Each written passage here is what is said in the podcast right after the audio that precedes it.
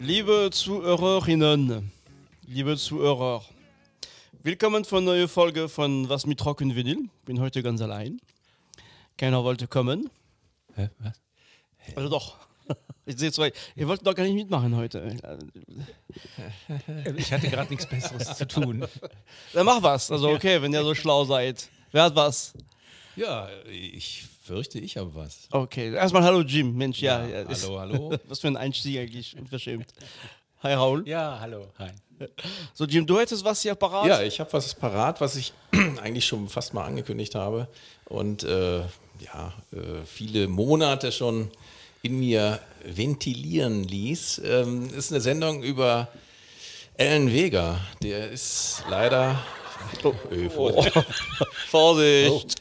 Der, der ist äh, eine der prägenden Größen gewesen, zusammen mit seinem Kollegen Martin Rev, eigentlich Reverby. Ähm, und er hieß auch anders. Er hieß eigentlich Boruch Adam Bermowitz. Und ähm, sie bildeten das legendäre Duo Suicide, die eine völlig neue Musikperspektive in die Independent-Musik reingebracht haben und auch viele elektronische Entwicklungen in der Musik mit begründet haben.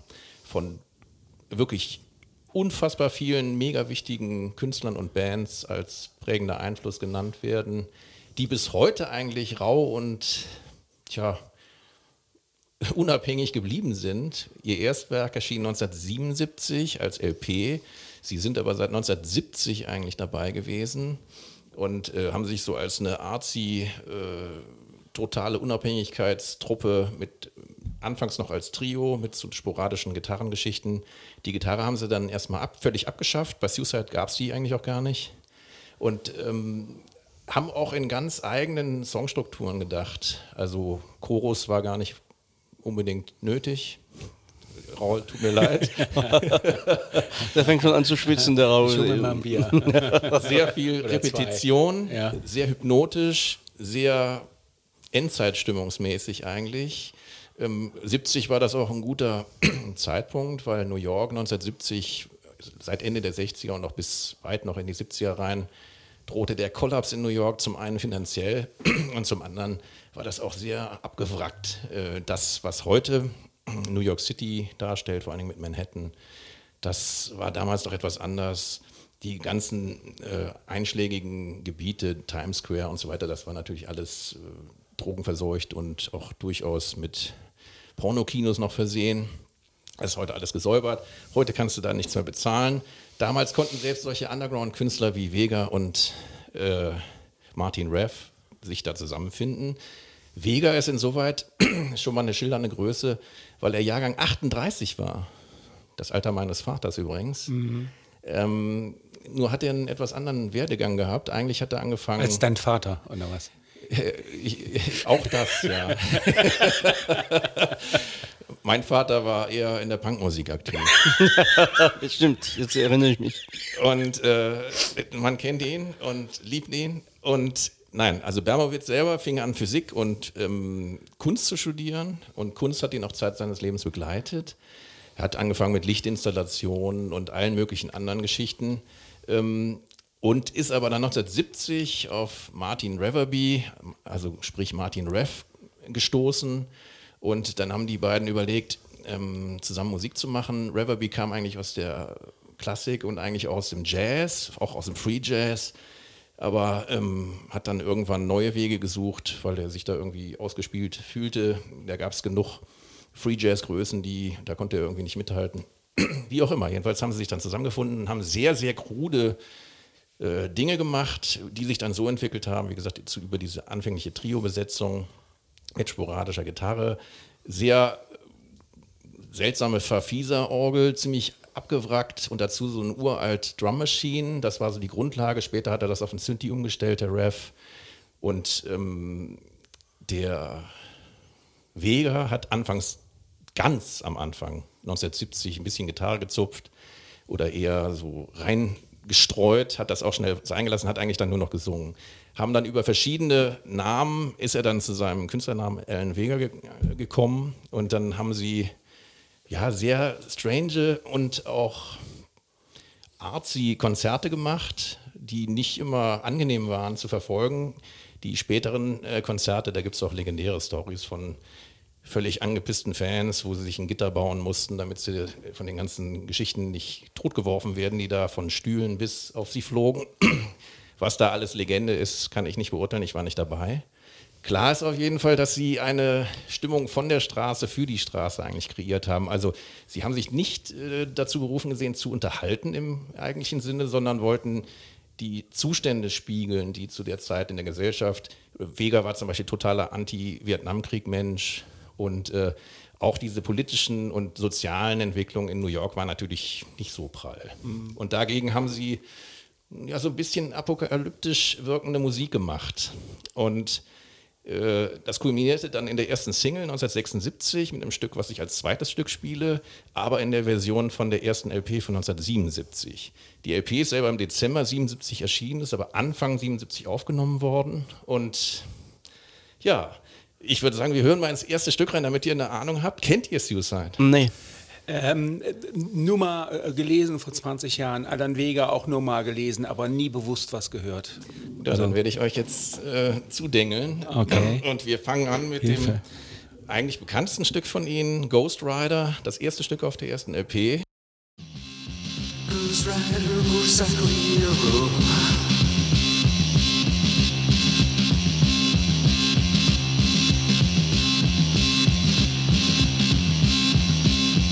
He's screaming the truth.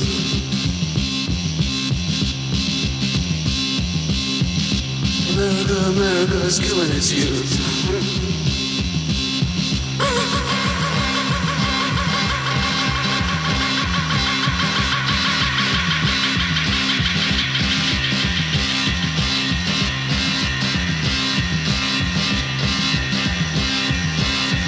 He's screaming away.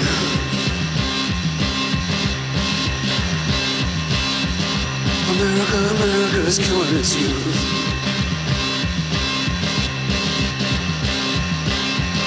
America, killing its youth.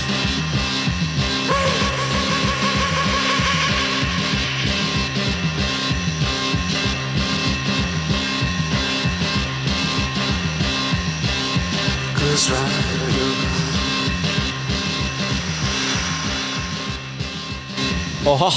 So, meine Lieben. Was höre ich von euch? Soll ich mal anfangen? Ja, bitte. Also, ähm, ich, ich kenne die Band wirklich überhaupt nicht, ne?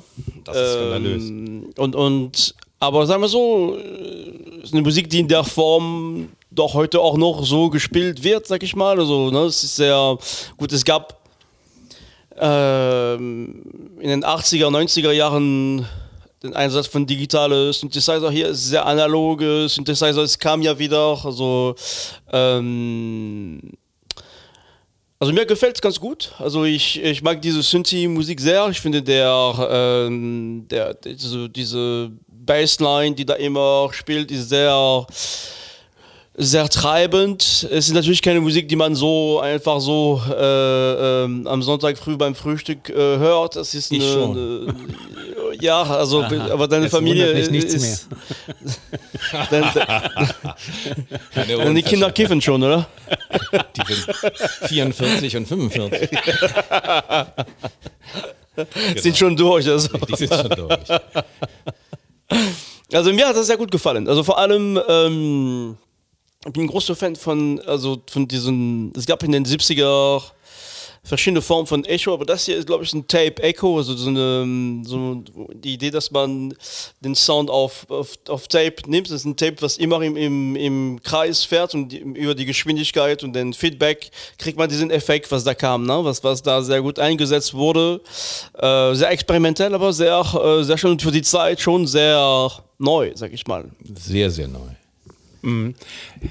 Also äh, vielen Dank nochmal für deine Vorrede ähm, und auch für die, die Jahresangabe. Wenn man sich so ein, ein bisschen in der Zeit äh, auskennt, dann äh, und mit aufmerksamen Ohren äh, sich äh, dadurch die Zeiten gehört hat, dann fällt einem sofort auf, dass das extrem innovativ ist, was sie da gemacht haben.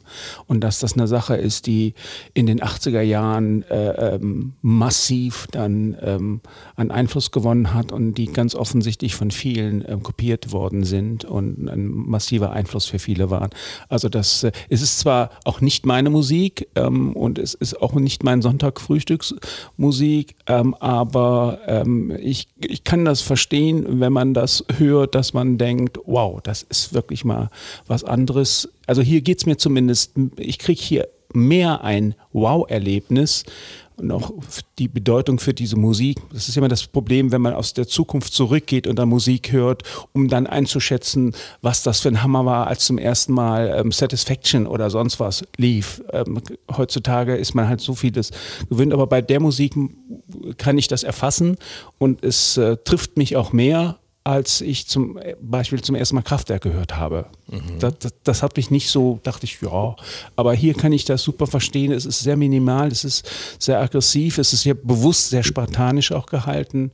Ähm, da machen Leute etwas, die genau wissen, was sie machen wollen. So klingt das für mich. Also das ist, klingt ja auf eine gewisse Weise kaputt, aber sie haben auch sehr äh, ab und an immer mal eine Ballade eingestreut, die dann so die nette Seite von Suicide Die machen auch äh, Balladen? darstellen. Auch sehr ein bisschen angekiffte Ballade, obwohl sie übrigens beide außer ein bisschen äh, Gras eigentlich zu der ganzen, in der ganzen Szene mit die Außenseiter waren, die fast nie Drogen, also quasi keine Drogen genommen haben. Das, Auch- das, glaubst du, wenn die das sagen. ja, ich glaube dem das, auch wenn, auch wenn der äh, Vega zum Teil wirklich völlig verstrahlt äh, ähm, aussah und wenn man so Live-Aufnahmen sieht, dann wirkte der da wirklich völlig durchgeknallt eigentlich. Aber das ist so. Und ähm, ich meine, man darf nicht vergessen, der Mann war 39, als diese Platte. Oh ja, okay. wurde. Und ähm, Wahnsinn, ja. das muss man sich auch mal reinziehen. Der ist älter als Dylan, als alle Rockgrößen, die jetzt einfallen und äh, haut dann da so ein Experimentalteil raus. Das finde ich schon sehr, sehr spannend. Und ähm, also mich betrifft dieses Lied zum Teil, unabhängig davon, dass es, also das haben wir jetzt hier nicht drin gehabt, aber der Text ist natürlich sehr düster. Äh, der erste Teil, also man sollte sich das Stück ganz anhören, es ist nicht furchtbar lang, aber das trifft so diesen Neonhammer äh, irgend so einer komischen, tiefgelegenen, seltsamen Disco, wenn man es vielleicht so nennen will, wo sehr komische Leute vielleicht auch rumhängen. Also meine, der Titel der Sendung übrigens heißt auch Ellen Vega, Bebop Aluba im, Flack, im flackernden Schwarzlicht. Und nachher werdet ihr auch verstehen, warum ich das so nenne. Und äh, weil wir ja zwar noch ein zweites Suicide-Stück hören, aber wir uns dann über die weitere Entwicklung von Alan Vega unterhalten. Und ähm, auch wenn Martin Reff auch selber ganz spannende weitere Soloplatten gemacht hat. Äh, ja, aber Suicide selber, mir geht es so, wenn ich das jetzt zum Beispiel in einem Club hören würde, dieses Stück, durch diese hypnotische Linie würde mich das zum Tanzen bringen. Auf jeden Fall, ja, ja. Die haben Das möchte ich sehen. die haben irgendwann gesagt, in dem Moment, wo bei uns Leute tanzen beim Konzert, ist unsere Karriere vorbei. Das war so deren Ansatz. Echt? Ja, weil sie, Ja, Entertainment war nicht deren Ziel. Damals als Suicide. Ist eine sehr punkige Einstellung, ne? Oh, das ist ja das eigentlich noch mehr als Punk. Das ist einfach schon fast nihilistisch in einer gewissen Weise, weil Ja. die Punks, glaube ich, schon wollten ihr Publikum haben. Ja gut, aber ich dachte, ähm, ähm, kommerziell und erfolgreich und wenn jemand tanzt, dann könnte man ja den Eindruck gewinnen, es gefällt. Also wenn man überlegt, dass, ähm, wie, wie einflussreich das war, selbst Bruce Springsteen war auf irgendwelchen Tribute-Geschichten dabei und also wirklich alle Größen, die du dir in der neuen Musik vorstellen kannst, auch in England, überall, die referenzieren auf Suicide, ist einfach so. Und ähm, vor allen Dingen auf die erste LP, auch von der zweiten LP, die 1980 erschien, gibt es noch ein paar Geschichten. Die haben auch später dann noch weiteres Zeug gemacht. Ähm, dann haben sie sich lange getrennt, dann sind sie irgendwie in den 2000er Jahren nochmal zusammengekommen, haben noch eine Platte gemacht, die ich jetzt nicht so überragend fand, aber immerhin. Das heißt, die sind sich auch bis zum Lebensende eigentlich als Freunde treu geblieben, ähm, haben dann eben nur ihre eigenen Projekte weiterverfolgt. Lebensende? Wann? Ja, wie gesagt, ähm, Reverby lebt noch, der ist 47er Jahrgang, also neun Jahre jünger. Das kennen wir hier ja irgendwie in dem Kontext bei uns auch. Und, äh, und der, ähm, also der, der Martin Reff, der lebt noch und ähm, der Alan Vega ist 2016 gestorben mit 78. Aber wie gesagt, er hat bis zum Schluss gnadenlos weiter seine Kunstprojekte verfolgt und auch Musik weitergemacht. Also schon eine interessante Type, so ein kleinerer äh, Mensch, da sollte man auch einfach mal googeln, wie die so ausgesehen haben. Die haben auch wirklich heiße Outfits gehabt, so vom äh, komischen Ghost Rider, würde ich sagen, bis zu äh, irgendwelchen wilden, blondierten Haare, bis zu total abgefuckten äh, Street Thugs, mm. war alles dabei, wie die so rumliefen. Das war halt sehr authentisch. Und ihr legendärer Ruf äh, gründet auf diesen ersten beiden Alben? Eigentlich auf dem ersten Album, würde ich sagen, weil das mhm. zu der Zeit einfach äh, so anders war, so total anti und so, das war ja also die haben schon 70 diesen Begriff Punk in ihren Plakaten zum Teil gehabt. Das war im Prinzip so eine Art Elektropunk. Und, ähm, aber eben so anders als alles, was du kanntest. Die waren ja auch, haben ja auch ganz viel im CBGBs gespielt, im äh, anderen Clubs in New York waren auch eine New Yorker Größe. Da waren die Konzerte auch super besucht immer, soweit ich das gelesen habe. Und ähm, aber eben auch gerne mal mit Randale. 78 gab es auch Europatournee, da gab es dann, äh, gibt es auch Live-Aufnahmen von. Es gibt ganz frühe Aufnahmen von denen über ein Raw-Tape, also Raw, R-O-I-R, ist ein altes Kassettenlabel. Die hatten Live-Aufnahmen von denen vor ihrer ersten LP rausgebracht. Das ist sehr krude anzuhören, aber gibt es so eine Ahnung, wie die früher geklungen haben, bevor sie ihre erste LP rausgebracht haben. Und dann, wie gesagt, diese Live-Konzerte 22 Minuten über Brüssel übersetzt, ähm, das sind dann schon so, so ein Malstrom, der dann über dich wegfegt. Aber das Interessante an Vega ist eigentlich, dass er Hall ist eine ganz wichtige Bemerkung, die eben Stefan ja schon äh, gemacht hat. Das passt zu seiner Stimme. Der singt wie so ein völlig kaputter Crooner aus der Rockabilly-Zeit. So ein bisschen Elvis auf Drogen und dann voll immer diese Hall-Geschichte da reingesetzt und dann auch ein Tape-Loop. Das kommt ganz gut. Das ist sehr, sehr eigen. Ähm, ja, ich würde sagen, wir hören mal ein zweites Lied rein. Das ist ähm, die 77er-Version ihrer Single und die heißt Rocket USA. Rocket, Rocket USA.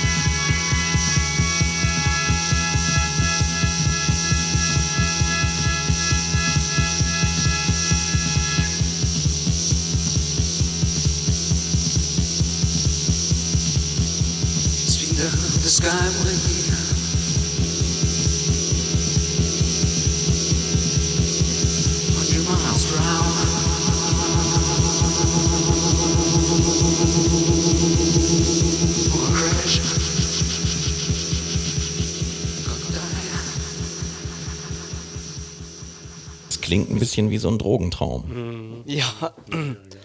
Und nie so super zugänglich, muss ich sagen. Also, ähm, was denkst du, Raul? Äh, mir ist gerade noch ein Begriff eingefallen. Genre Techno. Ja, ja genau. Techno. Das steht das, hier auf äh, meinem Blätterchen auch? Ne? drauf. Es ist äh, ein Wegbereiter, wo sich auch viele Leute ja. ziehen, auch aus mhm. der Industrial-Szene vor allen mhm. Dingen, weil die Industrial-Szene, ähm, ja, die haben halt noch krachige Elemente reingemischt. Hier ist es ja so ein psychedelischer Malstrom, wo du reingeworfen wirst, dann macht er seine ähm, Roy Orbison oder Elvis-Geschichte mhm. auf, auf Amphetamin oder irgendwelchen anderen Drogen. Und das klingt so anders als alles zu der Zeit, was mhm. sie, muss das jetzt mal nicht für Ende 77 denken, wo es rausgekommen ist, sondern Anfang 77, wo sie ja auch schon mit den Sachen zum Teil äh, live unterwegs waren. Und ähm, das ist so anders gewesen. Ja, einfach. Sehr, sehr, sehr, sehr dunkel, aber irgendwie auch, wie gesagt, ich könnte jetzt Cherie spielen. Das ist eine sehr, sehr schöne Ballade von der ersten LP. Die würde dann schon wieder anders äh, sein. Oder Girl ist so ein lassiver, komischer äh, Anmachsong, mhm. der auch zugänglicher jetzt gewesen wäre. Aber mhm. diese beiden Stücke sind die, worauf sich die ganzen Leute mm, berufen, wenn sie ihre Tribut äh, LPs oder äh, zum 70. zum Beispiel von äh, Vega gab es ein, gab's ein, sogar ein Festival, glaube ich. Also jedenfalls, ich lese mal ein paar Namen vor. Also da gab es eine limitierte EP-Serie, also auf 10-Inch Vinyl. Bruce Springsteen war dabei, Primal Scream, Peaches, Grinderman, Spiritualize, The Horrors, Pansonic. Hören wir später von dem Hauptmenschen von Pansonic äh, noch ein Stück mit ihm zusammen. Julian Cope, Lydia Lynch, Vincent Gallo, Die Liars und, und, und. Mhm. Also von daher, äh, und diese Liste lässt sich total weiter fortspielen und tatsächlich hast du recht, Raul, das hat auch Grundlegendes für den Techno-Bereich. Mhm. New Yorker auch, ne? Ich meine, es ist schon New Yorker Scene auch. Also ja, wobei New York hatte ja gleichzeitig dann diese totale Disco-Show, wo dann die Hausmusik... Ja, aber ich meine, die Künstler hier, das war auch schon... Ja, ja, das ist, da ist schon viel New York dabei, das stimmt. Mhm. Aber das war jetzt... Das war jetzt nur bezogen auf diese Birthday-Geschichte. Ja, aber vielleicht Leute, die, ich meine, das muss ja besonders sein, wenn du in den 70er Jahren in New York unterwegs warst. Ich glaube, dass die, die, diese Art von Musik schon dort äh, also wenn du in LA warst, also du bist so viel, viel später dazugekommen. Ne? Ich glaube, dass New York da vielleicht, so wie du New York beschrieben hast, und das fand ich ganz gut, auch mit dieser Musik zusammen, schon auch bindet mit dieser diese Generation, diese Zeiten vielleicht auch der Musik. Also hier waren jetzt auch ein paar Europäer dabei, jetzt bei der Aufzählung. Aber das wann, wann bist du mit der Musik in Kontakt gekommen? Schon 80 oder um den mhm. Dreh. Also schon sehr, sehr früh. Oh. Und da habe ich mir auch mhm. die zweite LP geholt. Die erste habe ich damals irgendwie, gab es damals nicht so richtig gut zu kaufen. Und äh, da habe ich dann ja auch Heavy Metal und alles mögliche andere gehört. Mhm. Aber die kenne ich schon relativ lange und äh, auf Alan Vega selber bin ich total abgefahren, als mir 83 seine äh, dritte Solo-LP gekauft habe. Da hören wir auch gleich ein Stück mhm. von. Ah ja, okay. Jedenfalls, ähm, äh, das ist mein zweites, äh, äh, mein zweites ähm, Suicide-Stück und es ist sofort unverkennbar. Suicide, Absolut. also ganz, ganz klar deutlich zu erkennen. Äh, das hatte ich jetzt, äh, ich, würd, ich werde mal das dritte Stück, werde ich auch sofort erkennen, dass das von Suicide Ja, das, das ist dann schon anders. Das geht dann mehr in diesen Titel okay, Biber Beluber im flackernden Schwarzlicht. Okay, ähm, ja. Das ist, ähm, also letztlich ist das alles Musik, vor allen Dingen noch das nächste, was in, in, in so einem David Lynch-Film gut fun funktionieren würde. So sehr kaputte Geschichten mit einer spannenden, elektrisierenden Musik. Äh, wo das Schwarzlicht flimmert halt, das passt irgendwie. Und ähm, ich würde mich auch nicht wundern, wenn Lynch natürlich ein Alan Vega-Fan ist. Mhm. Ne? Oder davon gehe ich mal sehr aus. Naja, also jedenfalls, äh, ja, wir können ja mal in das dritte Stück reinhören. Äh, das ist ein Wechsel. Man darf nicht vergessen, dass die erste Platte ist zunächst auf einem, äh, ja, so einem Independent-Label erschienen. Aufgenommen übrigens im Studio, wo auch Springsteen damals aufgenommen hat. Das gibt es inzwischen nicht mehr. Das ist irgendwo in so einer Kleinstadt in New Jersey, ähm, wo jetzt eine Autowaschanlage steht. Sehr schön. Aber da sind viele wichtige Platten aufgenommen worden und ähm, diese Platte jetzt hier ist 83, er hat schon 80 seine erste Solo-EP parallel quasi zum zweiten Suicide-Album rausgebracht. Und ähm, ja, da spielt er nochmal die Geschichte etwas poppiger durch. Äh, Produzent ist Rick Ocasek vor allen Dingen, noch so einen zweiten und von den Cars, der spielt auch ähm, Keyboards und ein bisschen Gitarre. Mike Kuch geschrieben, aber Katsch höchstwahrscheinlich ausgesprochen, spielt die Gitarre auf diesem Stück. Und das ist ein Stück, was mich immer total geflasht hat. Ich würde gerne auch Balladen spielen und noch weitere Stücke auch von, der, von dieser Soloplatte. Ähm, Wäre alles da, aber wir haben nur begrenzt Zeit. Ähm, wir hören mal rein in Everyone's a Winner, Baby. Und der größte Witz an dem Stück ist, da wird ernsthaft als äh, Urheber des Stückes der äh, Hauptmensch von Hot Chocolate genannt. Das ist so ein Hot Chocolate Stück. Ja, aber ja. Der, der Text ist völlig anders. Winner, der Text ist völlig anders und die Musik ah. ist auch völlig anders. Okay. Warum die das jetzt noch referenziert okay. haben, weiß ich nicht, aber egal.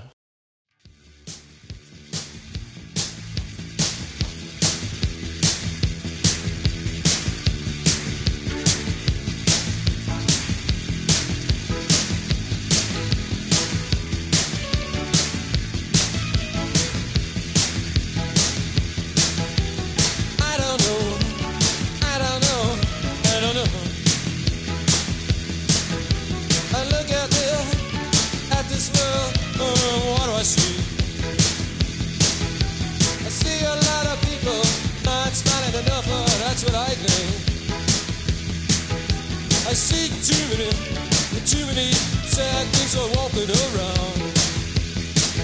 Now let me tell you, let me tell you, I ought to guess it's awesome. I wanna see you now, so easy to be down. It's so easy, so easy to lose all the time. And you know how you do that, just don't do anything. Not easy to win. Takes a lot of hard work, a lot of looking to yourself. Wir hören eine Gitarre. ja, der Raul ist total begeistert. Ich bin total Häuschen. baff. Es ist tatsächlich nicht zu erkennen, das Originalstück. Na, Das hat mit Hot Chocolates Version So gar nichts zu tun. Überhaupt, nichts, nur den Titel, ne? Ja, nur den Titel. Das Aber sie so- haben es ernsthaft auf der Platte, äh, haben sie die Credits an den Mann Das gegeben. gibt es ja nicht, Ja. ja. Der Text ist auch Text anders. ist völlig Der anders. Text Ach. ist auch, ja, ja.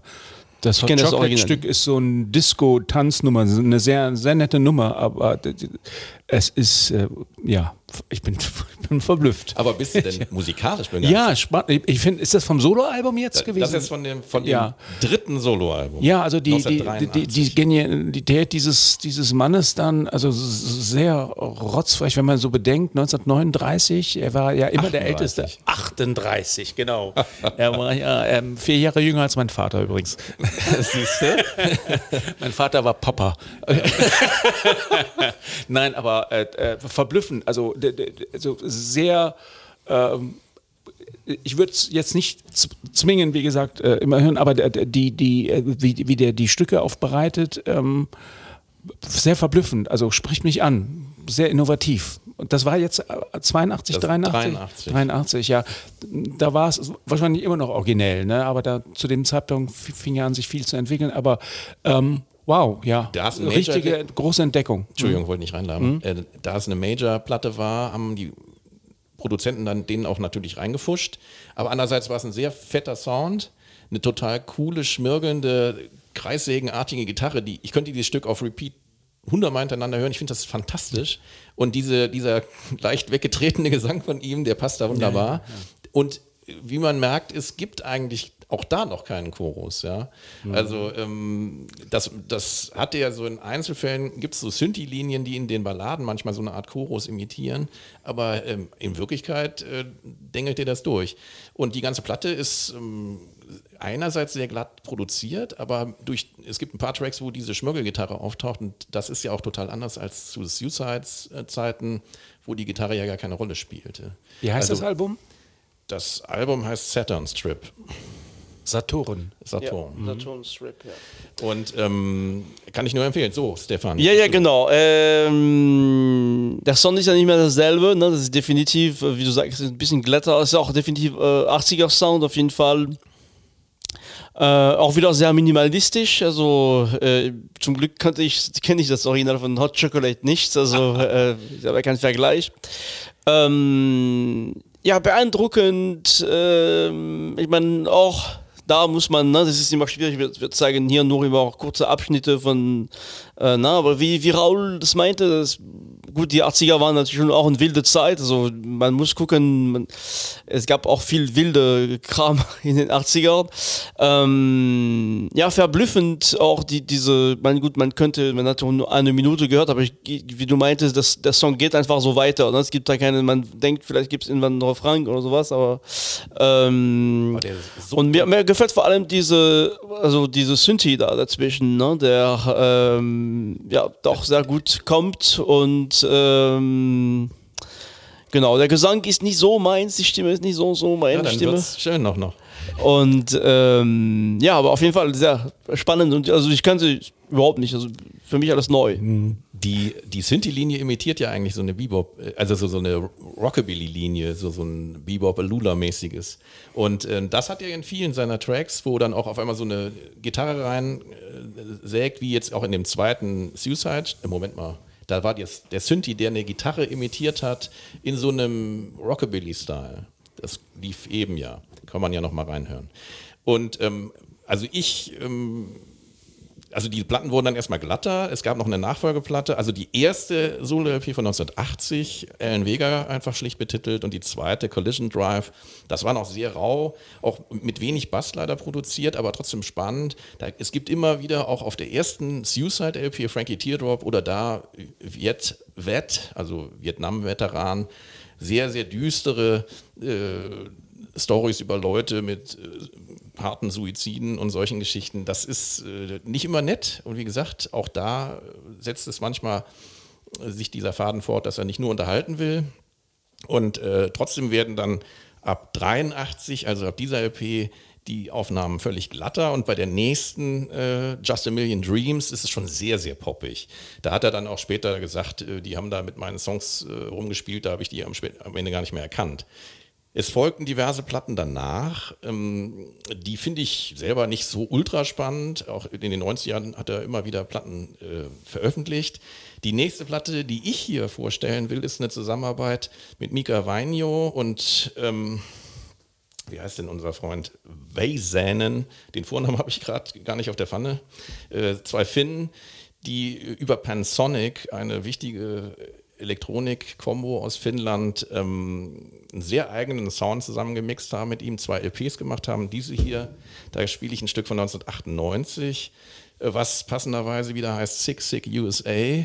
Und äh, da spielt er wieder auf die seiner Meinung nach nicht immer gelungenen gesellschaftlichen Entwicklungen an. Und ähm, ja, wir hören mal rein. stations.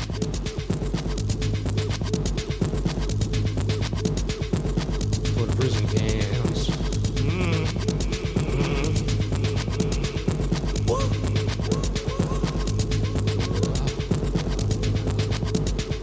Sick, sick USA.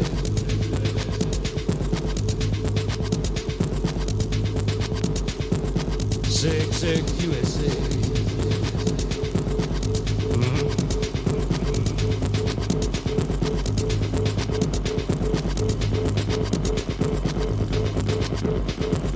It's legal morons.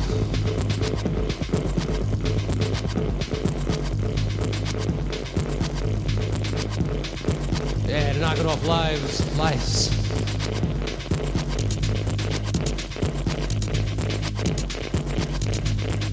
Yeah, so the assholes.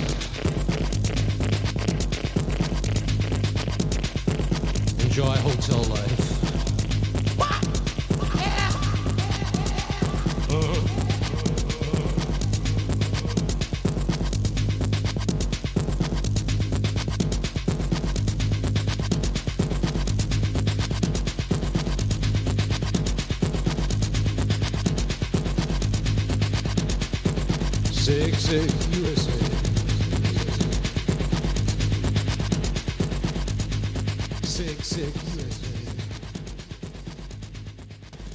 In schwererem Elektrokostüm mit aktueller Elektronik. Äh, kommt auch gut. Wieder ohne, Elek ohne Gitarre dann halt. Ne? Ja. Also man erkennt da wieder ganz, ganz, also schon direkt Suicides, finde ich, ne? Vom, sowohl von, von, von der minimalistischen Konstellation von diesem rau, äh, fast industrial äh, Bassline,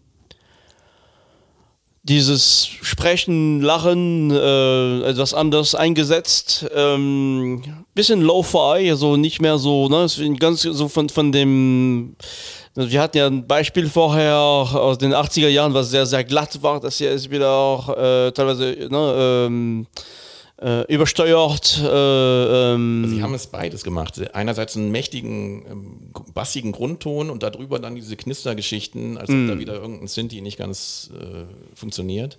Also sehr gemixt. Also du hast recht, das, da- die wollten eine gewisse Rauheit da reinbringen, aber es ist natürlich super voller Sound. Ja, ja.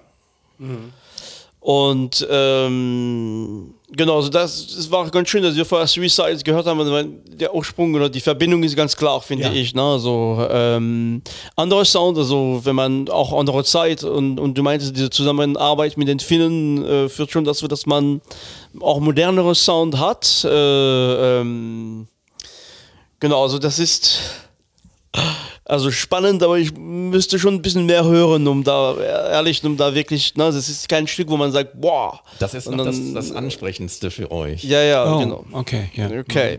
Ja, es ist auch, es ist auch nicht meine Musik, aber auch hier erkenne ich wieder diesen, die, die ein tolles ähm, Händchen für treibende Beats und, und, und Bässe. Ähm, auch unverkennbar ähm, ähm, die Anlehnung an Suicide, äh, sofort herstellbar. Ähm, ein gutes, gutes Beispiel. Das ist also dann Jahrzehnte später sozusagen entstanden nach seiner Genau. Hochphase. Ähm, und das hast du wahrscheinlich mit Fingerspitzengefühl ausgesucht, um uns das zu präsentieren noch. Genau. Also es ist, ähm, also Mika Vainio und der leider inzwischen längst tot ist und äh, Ilpo Väisänen, das sind zwei Leute eben von Pansonic, eine wichtige Elektro-Kombo aus ähm, Finnland und ähm, die auch sehr minimalistische Sachen gemacht haben. Deshalb passte das hier gut. Und wie gesagt, die haben ein zweites Album gemacht, ähm, ein paar Jahre später noch.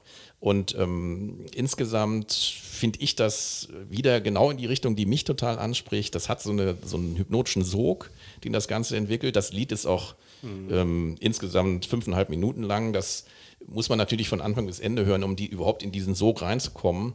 Für euch diese Snippets, die wir hier spielen, da muss man sich überhaupt erstmal einen Halt geben und irgendwie mal gucken, da ist es vielleicht schwieriger, da reinzufinden. Vielleicht würdet ihr gequälter sein, wenn ihr das ganze Stück hört, aber vielleicht findet ihr es dann auch besser. Ich weiß es nicht. Es lohnt sich auf jeden Fall. das Auf jeden Fall, ja, ja, ja. Und wie im Hintergrund wieder wichtig, Six Six USA, also ein klarer Kommentar, Ja. äh, der wieder gut in dieses Suicide-Schemata passt. Also von daher, ja, er hat auch ganz tolle äh, Platten weiterhin gemacht, äh, zum Beispiel mit Alex Chilton und Ben Vaughn, Cubist Blues, das ist ein tolles, eher bluesiges äh, Doppelalbum von 1996, was ich schon immer total verehrt habe. Das ist jetzt sogar wieder veröffentlicht worden, auch endlich mal wieder. Ähm, das hat mit Suicide nur noch mittelbar zu tun. Nur über Vegas Stimme eigentlich erkennbar.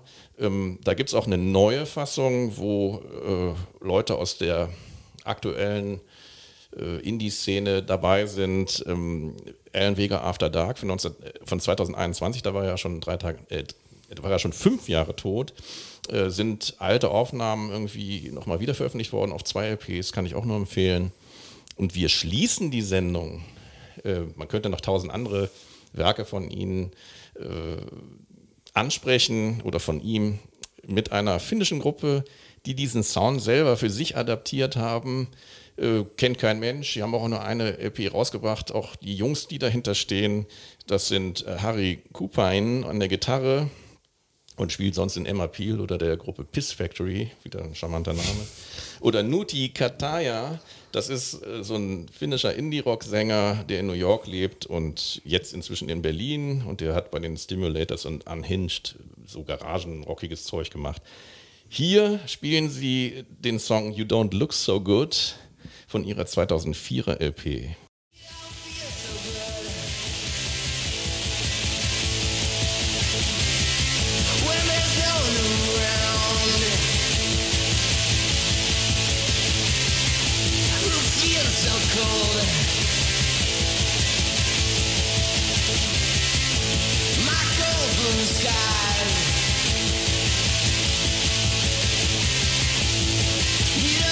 You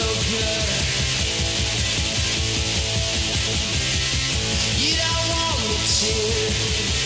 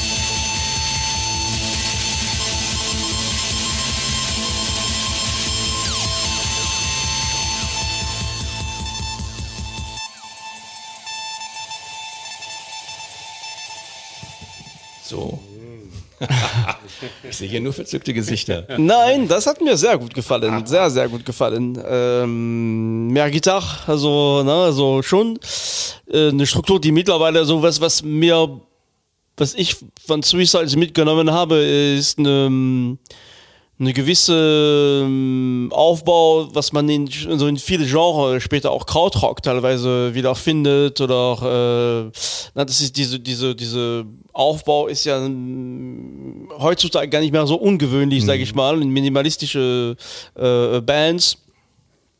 Und also mit der Gitarre hat es mir sehr, sehr gut gefallen, muss ich sagen. Auch dieses, vor allem diese, diese Solo dazwischen, wo die Gitarre dann einsetzt und dann dieses Synthi-Teil.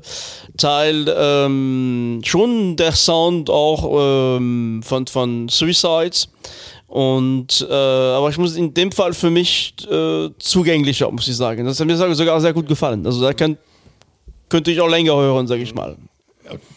Raul? Ja, ähm, unverkennbar Suicide, äh, Einflüsse hat mir auch sehr gut gefallen. Ähm, auch der Sänger orientiert sich ja ne, äh, an, an allen We Alan Vega, der Beat, wie der, der Basslauf.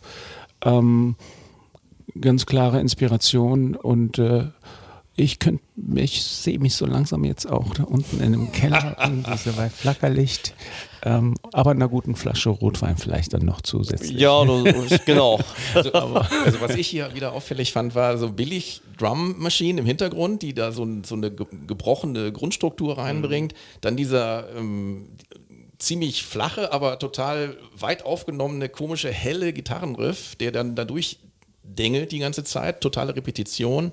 Dann, wie gesagt, die Vega-Anleihen. Und äh, lustigerweise mit so einem Flash-Synthi da irgendwie so eine seltsame Melodie noch als Solo reinkippen. Das bricht dann nach diesem Stück dann so ein bisschen ins Wirre noch, aber, ähm, und die, aber die Gruppe ist insgesamt für, mit dieser einen LP gut anhörbar. Das ist auch nur ein kleines Beispiel aus dem riesigen Kosmos, was man an beeinflusster Musik da spielen kann. Naja, das ist ja klar. Ich glaube, dass diese, diese, du meintest auch zu Recht, dass diese, diese Band Suicides sehr viel als Inspiration von anderen Bands äh, zitiert wird, weil ich glaube, die, die haben Tür aufgemacht, ne, was, was noch sehr viel Möglichkeit äh, ermöglicht und, und äh, dann ist es natürlich, äh, aber das war ja, ich, also war neu für mich, also die, auch diese, die tatsächlich, wo der Ursprung von, von bestimmte Musik äh, oder Musikrichtungen, die ich gerne mag, doch herkommen konnte, sag ich mal. Ne? Ich glaube, das ist, man kann es nicht immer, es gibt, diese Musik ist ganz klar auch Suicides inspiriert, aber ich glaube, es gibt noch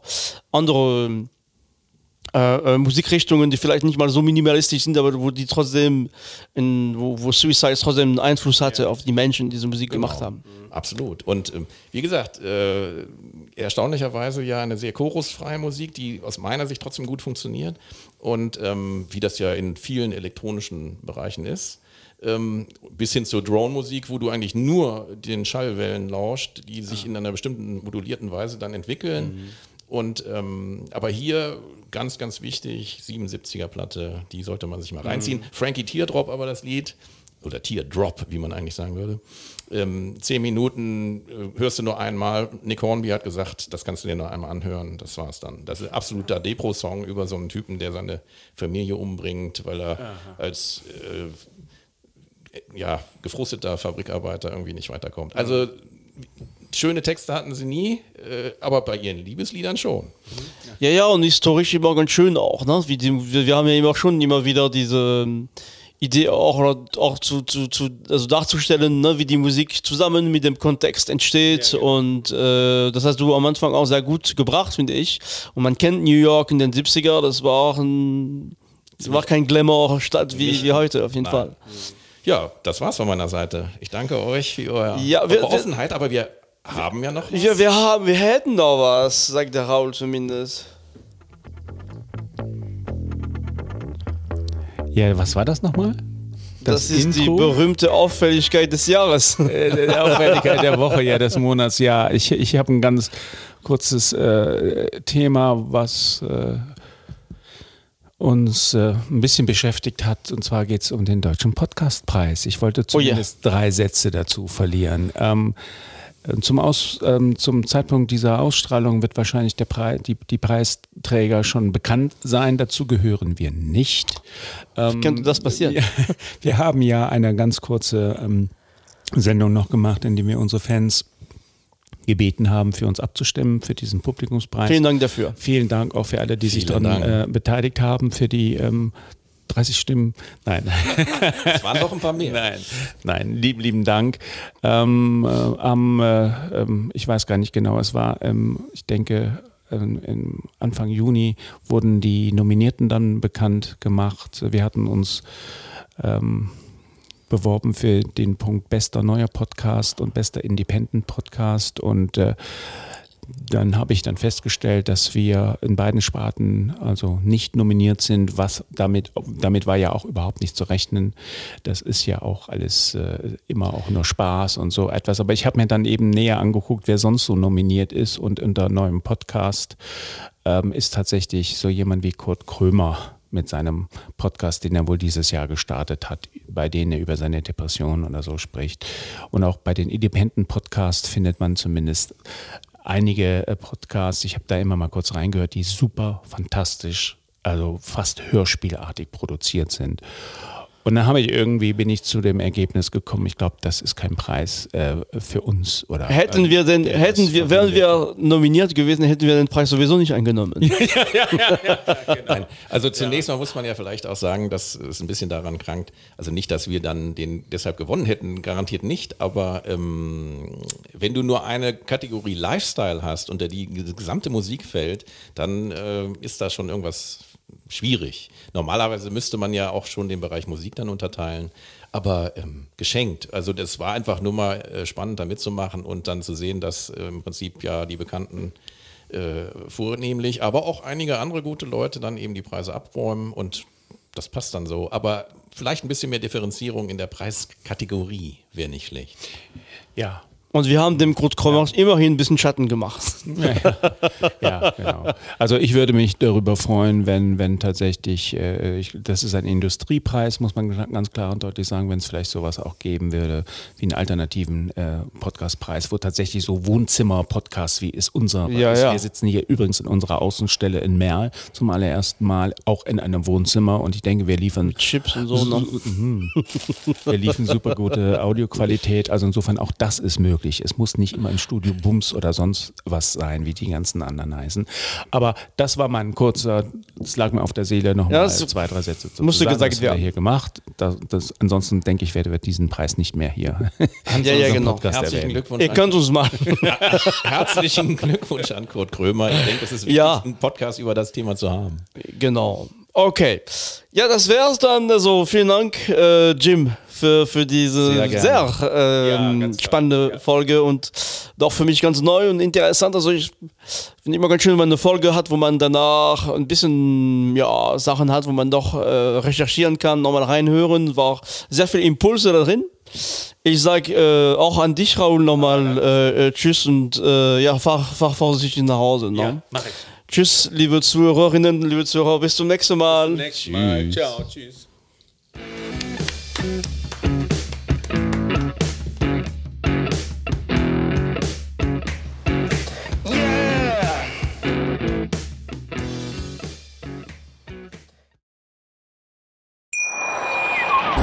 Wie baut man eine harmonische Beziehung zu seinem Hund auf? Puh, gar nicht so leicht. Und deshalb frage ich nach, wie es anderen Hundeeltern gelingt, beziehungsweise wie die daran arbeiten. Bei Iswas Dog reden wir dann drüber. Alle 14 Tage neu mit mir, Malte Asmus und unserer Expertin für eine harmonische Mensch-Hund-Beziehung, Melanie Lippisch. Ist was, Dog? Mit Malte Asmus. Überall, wo es Podcasts gibt.